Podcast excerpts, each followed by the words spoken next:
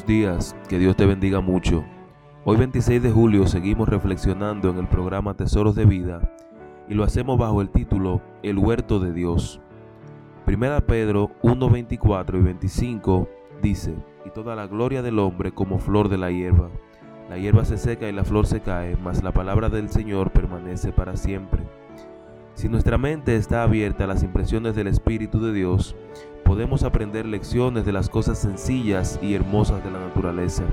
Me siento oprimido en las atestadas ciudades, en las que el ojo no puede ver otra cosa sino casas.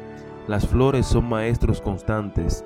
Los arbustos y las flores se apoderan de los elementos de la tierra y el aire para producir hermosos retoños y flores para nuestra felicidad. Pero son predicadores de Dios y debemos considerar las lecciones que nos enseñan. Así es como Dios nos ha dado las preciosas promesas en su palabra. Las escrituras están abiertas para nosotros como el huerto de Dios, y sus promesas son flores fragantes que crecen en todo ese huerto.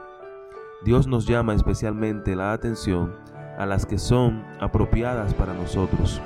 En esas promesas podemos discernir el carácter de Dios y leer su amor por nosotros.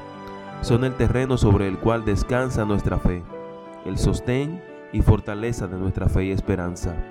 Y mediante ellas nuestra alma debe deleitarse en Dios y respirar la fragancia del cielo. Mediante las preciosas promesas descorre el velo del futuro y nos da atisbos de las cosas que ha preparado para los que le aman.